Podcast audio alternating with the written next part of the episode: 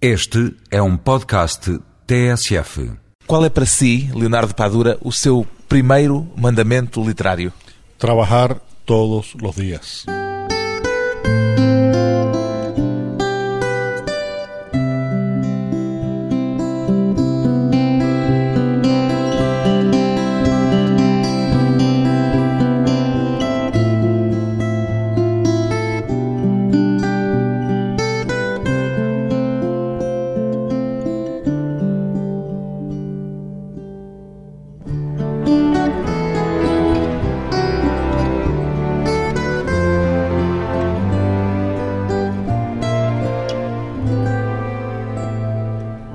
Leonardo Padura, 52 anos, escritor, ainda se considera um autor policial, Leonardo Padura?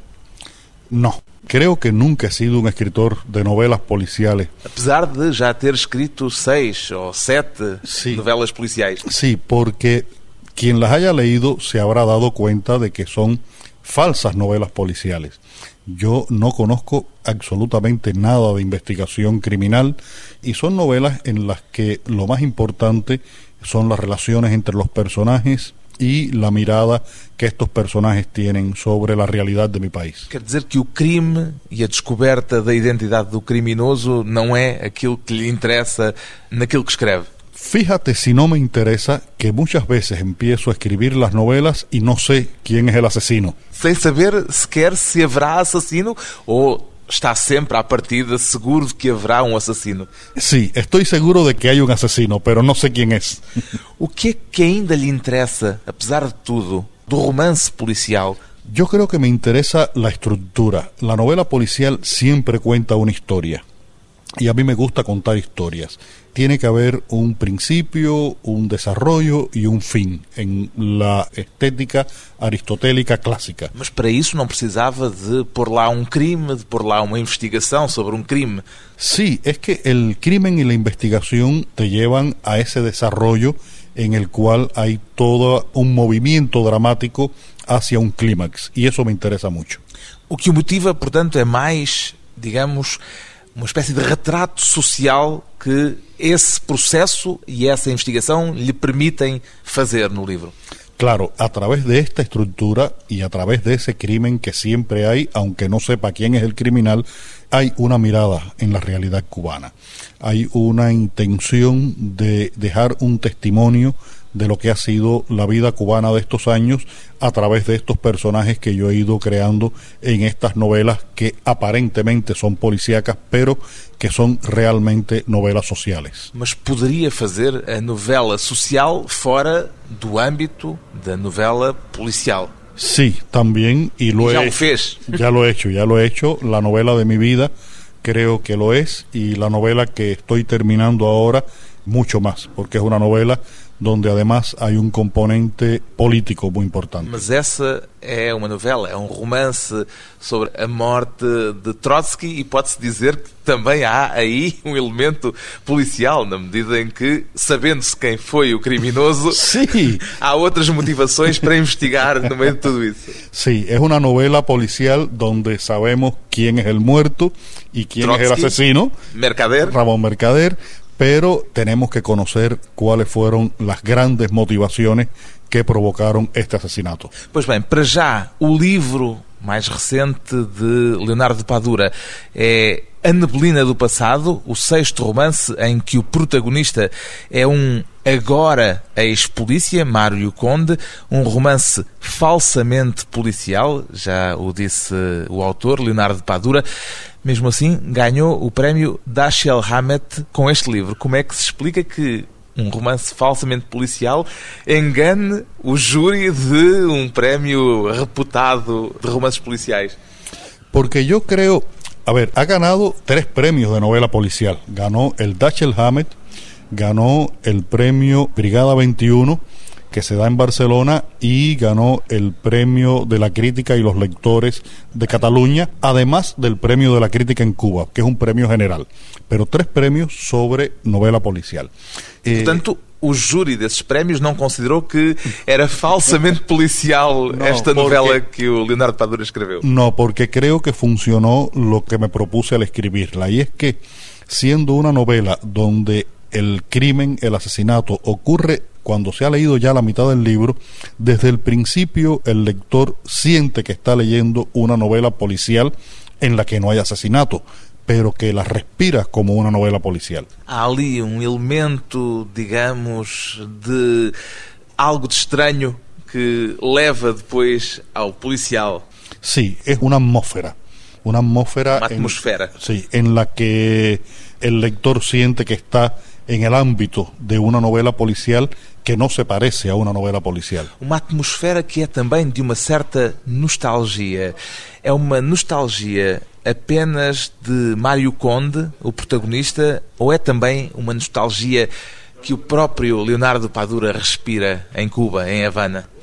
Yo creo que casi todo lo que piensa y siente Mario Conde es algo que yo he pensado y sentido.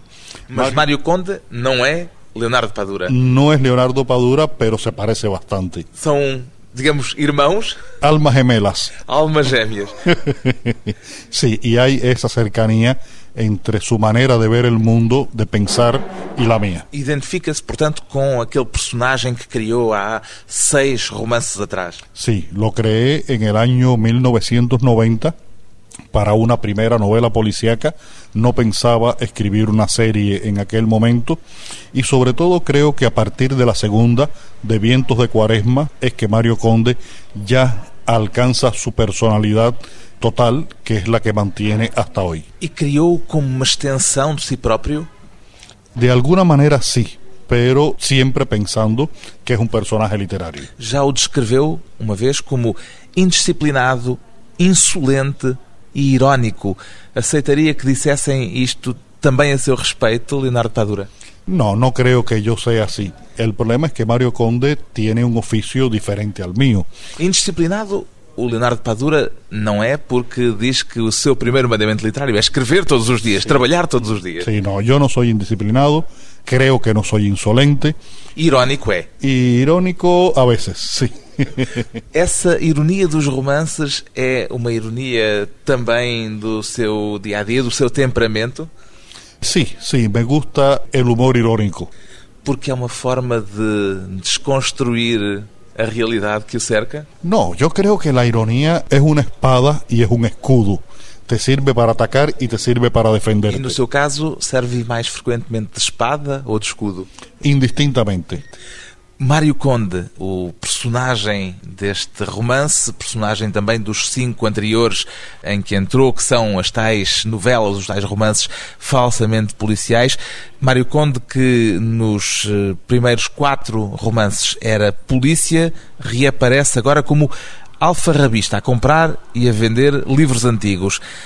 É um desencantado, um desiludido este Mário Conde? Sí, Mario Conde es un hombre muy desencantado, es un hombre cargado de nostalgia y la única diferencia que es importante señalar es que Mario Conde no es un perdedor, Mario Conde es un derrotado. No es lo mismo ser un perdedor, que es un sentimiento, que ser un derrotado, que es una circunstancia. E é um derrotado por quê? Por la vida, por la historia, por las condiciones en que ha debido vivir, todo eso lo ha llevado a la derrota. E aí distingue-se de Leonardo Padura, que é um vencedor, pelo menos no ofício que escolheu e a que se dedica. Eh, yo soy un trabajador, no sé si soy un vencedor, pero vuelvo y te repito, mi primer mandamiento es el trabajo y soy sobre todo un trabajador. Mas também se sente desencantado Con respecto a muchas cosas, sí me siento desencantado. Y no solo cosas que tienen que ver con Cuba, sino que tienen que ver con el mundo completo. com a natureza humana, por exemplo. Con la naturaleza humana, con la economía, con la política a nivel nacional, a nivel internacional, con la hipocresía, con el dinero. Hay muchas cosas que me desencantan. Nos seus livros faz uma espécie de esconjuro desse desencanto. Sí, de alguna manera lo es, sí. É uma forma de deitar fora essa desilusão. Es una manera de dejar constancia de esa desilusión, de hacer testimonio de esa desilusión. Um testemunho que também é um testemunho não apenas individual, íntimo, mas social y geracional? Yo creo que es sobre todo generacional. Yo creo que la visión que hay en mis libros, más que una visión nacional, global, de una época, es la de una generación. Como é que chama a sua geração? Yo la llamo en una de las novelas la generación escondida, Geração escondida por quê? porque es una generación que casi nunca pudo dar la cara, casi nunca pudo realizar su voluntad. O que que impediu? Lo impidió el sistema en que vivimos, la manera en que vivimos, las decisiones que otros tomaron por nosotros. Es una generación a la que siempre nos mandaban a hacer cosas y muy pocas veces nos dejaron tomar nuestras propias decisiones. Agora, é Leonardo Padura, nos seus romances, que toma nas suas mãos a decisão de contar, de testemunhar essa geração a que pertence. Depois de um curto intervalo, vamos voltar à conversa com o autor de A Neblina do Passado, Leonardo Padura, e o papel da literatura em tempo de crise com maiúscula.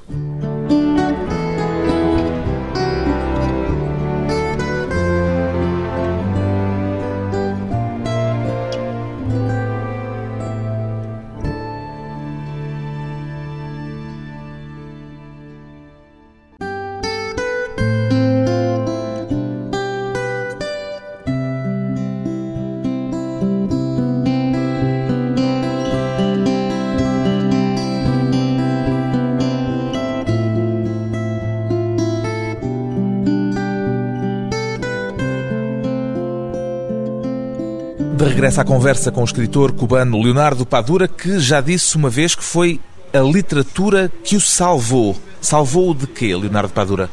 de la desesperación. En los años 90 la situación económica que se vivió en Cuba, política, social, fue muy difícil. E foi nessa altura que começou a escrever. No, yo había comenzado a escribir antes, pero durante esos años 90, del año 90 al 97, 98, escribí como si fuera un condenado. Y escribía todos los días y escribir me salvó de la desesperación. E começa a escrever ainda antes desse período da crise. Escribir siempre es difícil, escribir siempre es un riesgo, siempre es una responsabilidad, pero en aquellos momentos tenía un valor adicional, Que valor era? El valor de poder tratar de encontrar algo que espiritualmente me salvara de un gran vacío. Qual era nessa altura o seu projeto literário? Tinha um projeto literário? Sí, creo que a veces es difícil establecerlo en palabras, pero mi proyecto literario fundamental era escribir unas novelas que hablaran sobre una realidad y sobre una experiencia tan peculiar como la de mi generación en Cuba. Começou logo a pensar numa estrutura de romance, como lhe chama, falsamente policial, em que o policial era uma forma, um método para dar testemunho disso que estava a viver? Sí, sí, que era un método sobre todo para hacer un tipo de novela social. Era leitor de policiais, era leitor de romance negro, por exemplo? Mucho, mucho, leía mucho autores de muchos países que me gustaba mucho su literatura. Por exemplo, Chandler? Chandler, eh, Hamed, Hamed. Vázquez Montalbán, Simenón, bueno, sería una lista larguísima. E quando fez o primeiro romance com Mário Conde como protagonista, já tinha a intenção de fazer dele o protagonista de uma série de romances daí por diante? No, no, todavía no pensaba que podía convertirse en el protagonista de una serie, no lo pensaba. Quando é que percebeu que Mário Conde tinha invadido a sua vida literária? Después que salió el primer libro, Pasado Perfecto, fue una pequeña edición que se publicó en México y ese libro yo pude traer a Cuba algunos ejemplares, varios amigos lo leyeron y después que esas personas lo leyeron y todos me fueron diciendo que le gustaba mucho, fue el momento en el que decidí que Mario Conde podía ser un personaje de varias novelas. Pero realmente creo que la decisión fue más de Mario Conde que mía. Creo que fue él el que decidió que íbamos a trabajar en varias historias juntos. Ele impôs-se-lhe. Sí, él se impuso. E o seu primeiro livro com ele foi publicado no México antes de sair em Cuba? Sí, salió primero en México. Como é que isso aconteceu? Porque yo lo envié a un concurso literario en Cuba y el libro iba a ser el premio. Los jurados consideraban que debía ser el premio pero los organizadores del concurso dijeron que no, que ese libro no podía ser premiado. Y por lo tanto lo pude mandar a México y salió publicado en México. ¿Por qué que não podia ser premiado? Chegou a saber? Porque Mario Conde no se parecía a los policías que la visión oficial cubana quería que existieran. Nessa altura, o Leonardo de Padura era jornalista ainda. Sí, todavía yo en esa época ya trabajaba en la revista de la Unión de Escritores. Isso teve alguma influência na forma como viria a escrever? No, fue al revés. El método de periodista fue el que me hizo cambiar mi manera de escribir literatura. A censura em Cuba, que ainda existe, foi a razão porque publicou o seu primeiro romance no México, disse-me ainda agora. Es que casi no fue censura. Não se pode falar de Eh, censura eh, fue, nesse caso? Fue, fue tan elemental la decisión de los organizadores del premio que va más allá de la censura. Sí, es decir, esa novela no la publicamos porque no nos interesa tener en nuestra colección una novela como esa. Portanto, não era censura naquele sentido estrito de haver um gabinete de Sí, censor. no, no, no. Era uma censura social que está Eh, implantada. social y política. A censura é mais forte sobre a literatura ou sobre o jornalismo em Cuba? Sobre el periodismo, mucho más fuerte sobre el periodismo. E a literatura foi para si uma forma, sendo jornalista, de escapar também Claro, à censura? claro, claro, claro. De todas maneras, por ejemplo, este libro, esos organizadores de ese concurso no lo publicaron, pero después, cuatro años después, salió en Cuba, incluso ganó el premio de la crítica. Es decir, que no hubo un aparato de censura que dijera ese libro no puede salir. Fueron esas personas que organizaban el concurso los que decidieron que no se podía publicar. Alguma vez deu por si numa espécie de autocensura para evitar problemas? Sí, debo reconocerlo que me he sometido a autocensuras, pero que no solamente tienen que ver con lo político, a veces tiene que ver con lo social, con lo religioso, con lo sexual. Es decir, hay muchas veces en que uno piensa dos veces antes de escribir una determinada historia, una frase, una palabra en la cual se puede referir a una persona que, por ejemplo, es homosexual y uno se autocensura en un determinado momento. Es decir, que no solamente hay que ver esa cualidad de detenerse ante algo como una situación política. Puede ser de muchos sentidos. limites são limites do regime ou são limites que já estão integrados na vida social cubana? Tiene que ver con todo, tiene que ver con el sistema, tiene que ver con la vida social cubana, tiene que ver con las propias creencias de uno. E que limites são? Quer dizer, sabe exatamente por onde é que passa a fronteira? No, es muy difícil saberlo. Por ejemplo, yo no soy religioso, yo no soy creyente, pero siento un gran respeto por las personas que creen. Y eso hace que yo cuando me acerque a un tema que tenga que ver con la religión sea muy cuidadoso. Por lo tanto, no es posible para mí establecer una línea definida. E na política há uma linha mais definida? A veces sí, a veces no.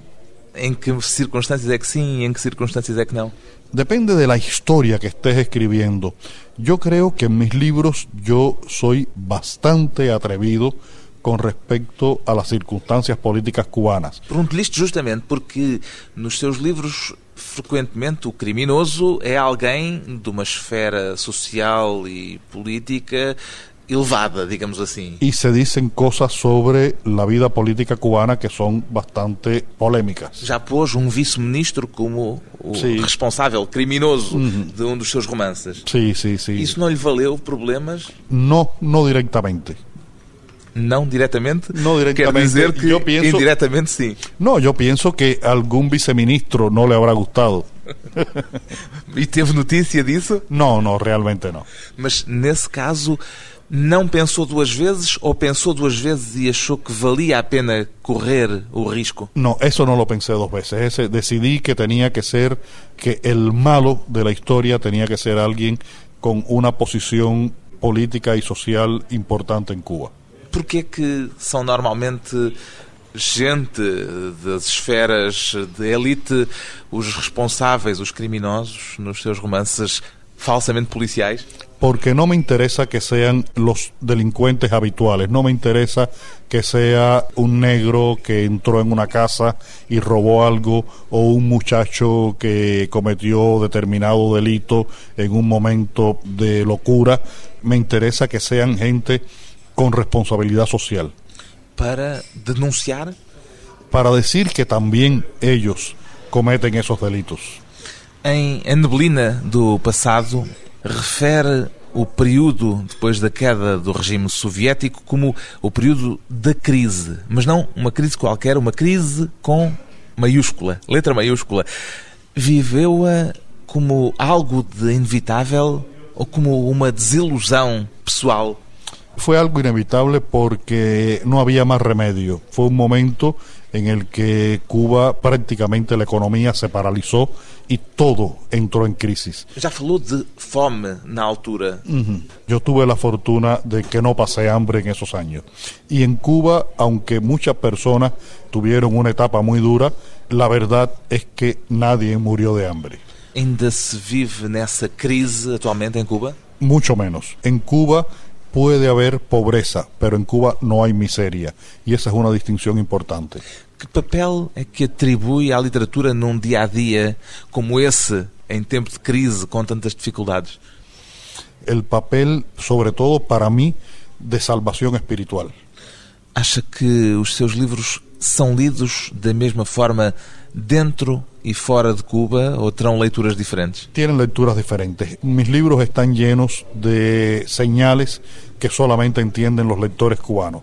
Pero afortunadamente también tienen muchas señales que entienden los lectores extranjeros y por eso se han podido traducir a varios idiomas y ha tenido lectores fuera de Cuba. E esses sinais, esses piscares de olho que estão nos seus livros e que só são entendidos pelos cubanos, depois tem notícia desse jogo de comunicação com os seus leitores cubanos? Sí, mira, a veces es simplemente el nombre de un personaje. Un personaje que no le dice nada a un lector portugués o francés, pero que a un lector cubano sí le dice algo. Y es un nombre que yo cambio un poquito y pongo que ese personaje es, por ejemplo, un pervertido sexual. Y entonces juego con ese personaje. É uma forma também de intervenção social. O a veces de venganza. Vingança. Sí.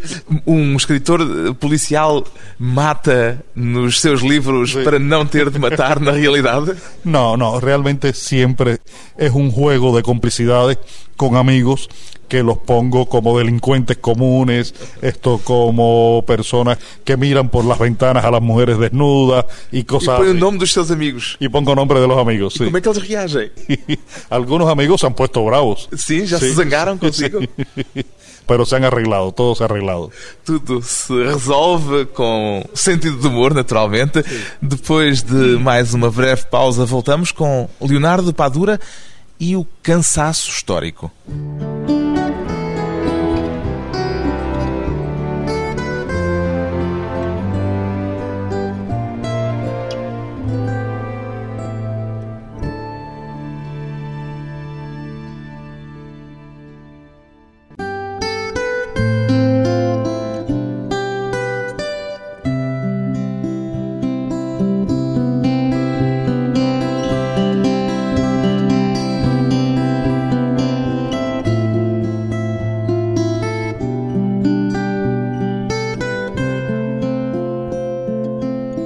Convidado hoje para a conversa pessoal e transmissível o escritor cubano Leonardo Padura.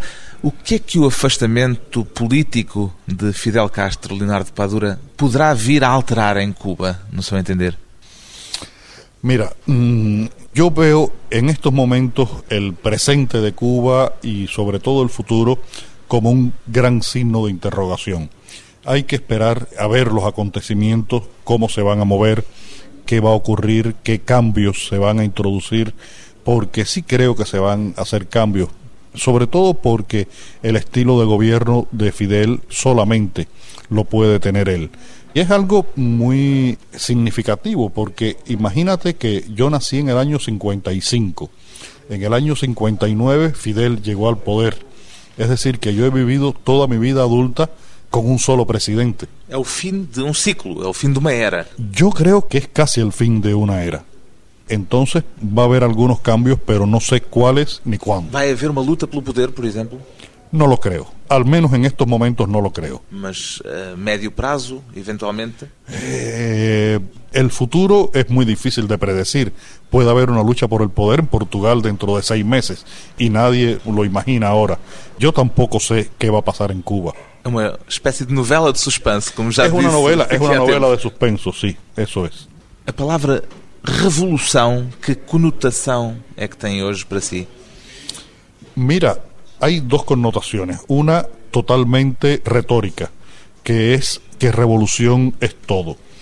Y otra que es mucho más real, que revolución fue un cambio que se produjo en Cuba, sobre todo en los años 60, en que se modificaron muchas estructuras sociales, económicas, políticas del país. Para si é essa que prevalece, imagino. Prevalece la idea de que la revolución es un proceso interminable E que continua? Se y que- y que continúa. Acredita que ainda há um processo revolucionário em curso em Cuba? Bueno, si revolución significa cambio y si va a haber cambios en Cuba, puede haber un proceso revolucionario, ¿cómo no? Sim, mas mudança há em todo o mundo, a todo o instante, não é verdade? Claro. Não se pode é falar de revoluções permanentes em todo o mundo, a Ah, todo o instante. bueno, ahí entramos entonces en el tema de la novela que estoy escribiendo, que tiene que ver con Trotsky y su revolución permanente. E acredita nesse conceito de revolução permanente? En su momento histórico creo que fue un concepto importante. Hoy pienso que ya es algo que fue superado por la historia. Qual é o conceito hoje que prevalece para si? Yo pienso que hoy tal vez el concepto más importante sería el de lograr restablecer una idea de la utopía. Yo pienso que se perdió la utopía. Yo pienso que se está viviendo en un mundo donde hay pocas esperanzas. Y sería muy importante restablecer una utopía social, política, ecológica, económica, intelectual, espiritual, Ideológica? ideológica en la que realmente los hombres vivieran en mejores condiciones, la riqueza se repartiera de una manera más justa, de que no hubiera miles de niños muriendo de hambre en África todos los días. Yo creo que el mundo tiene que cambiar y que tiene que haber una utopía de ese cambio. Ainda chama a essa utopia socialismo? El nombre no me importa, Mas, no seu caso, que nome é que lhe põe? no sabría, pero hay un eslogan que como casi todos los eslogan a veces se gasta, pero yo sí creo realmente que es posible que haya un mundo mejor y que si cada uno de nosotros lucha por ese mundo mejor, podemos obtenerlo. O Leonardo Padura tem a sorte entre os cubanos de poder sair com frequência de Cuba. O que é que as viagens para fora do seu país lhe fizeram descobrir a respeito do seu próprio país? Mira, me dieron la posibilidad de comparar, me dieron la posibilidad de conocer, me dieron la posibilidad de ser un hombre más culto, de poder leer, de poder conocer personas. Yo creo que viajar para un escritor, para un intelectual, es parte de su formación. Y desde que yo viajo, desde finales de los 80, creo que soy una persona con mucha más responsabilidad intelectual de lo que era antes. Mas teve a possibilidade de, de descobrir coisas de Cuba vindo ao estrangeiro que lá não se dava conta de que existiam? Sí. Nomeadamente o quê? Mira, ocurrió algo muy importante. Yo empecé a viajar a finales de los años 80, prácticamente cuando se produce la caída del muro de Berlín. Y fue un momento en el que la visión que todos, no solamente yo como cubano, todos tuvimos de lo que era el mundo, empezó a cambiar. Y eso ocurrió cuando ya yo estaba viajando y conociendo otros lugares. Y me ayudó mucho a tener una idea del mundo en que vivimos. Alguma vez pôs a hipótese de deixar Cuba, de viver no estrangeiro? No, no. Yo quisiera y he trabajado para poder escribir y vivir en Cuba. Houve muitos outros escritores e intelectuais cubanos que o fizeram. O que é que pensa das motivações que os levaram a sair. Hay, hay muchas motivaciones y la lista de escritores que han salido de Cuba en los últimos 15, 20 años es una lista bastante significativa. Yo creo que hay motivaciones políticas, motivaciones sociales, motivaciones económicas y a veces hasta emocionales. Alguien se enamoró y decidió irse a vivir a otra parte, pero yo necesito el ambiente cubano para escribir. O que é que não teria fora de Cuba? Es que no, no sabría sobre qué cosa voy a escribir. E o que que lhe falta quando está em Cuba?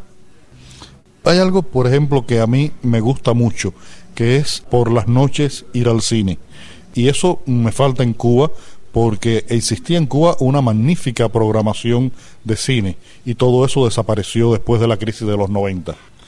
Fidel Castro parece-lhe uma personagem suficientemente romanesca para dar um bom livro, uma boa novela, Leonardo Padura?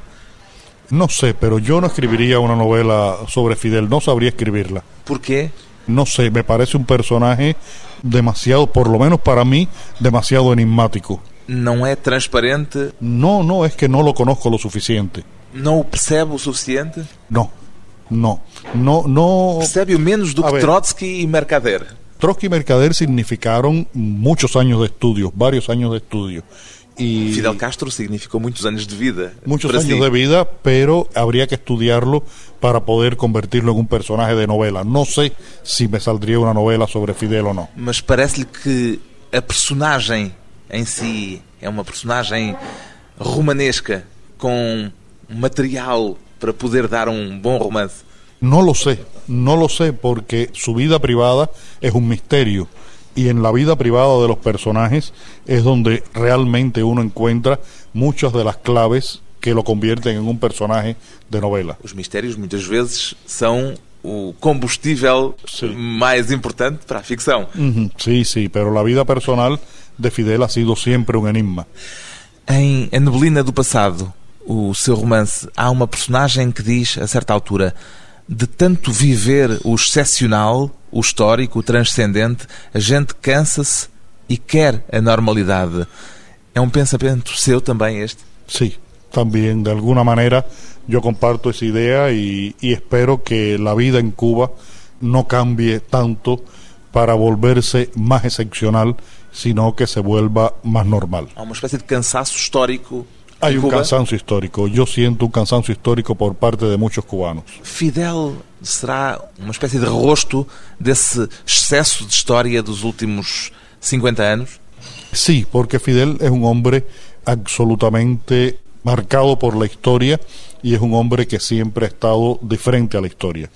Mário Conde, o protagonista dos seus romances quase policiais, vai continuar a vender e a comprar livros nos seus próximos romances? Espero que sí, que se mantenga en el negocio de la compra y la venta de libros, porque le funciona muy bien con sus características. O que é que se encontra nos livros que não se encontra em mais lado nenhum? Leonardo Padura? En los libros se encuentran muchas cosas que solamente te pueden dar los libros y por eso es que a pesar de todo lo que ha cambiado el mundo en los últimos dos mil años, los libros han sido la gran fuente de la sabiduría. A literatura como espelho e como antídoto para uma realidade por vezes difícil. A comprová-lo, o romance de Leonardo Padura, A Neblina do Passado, edição Asa.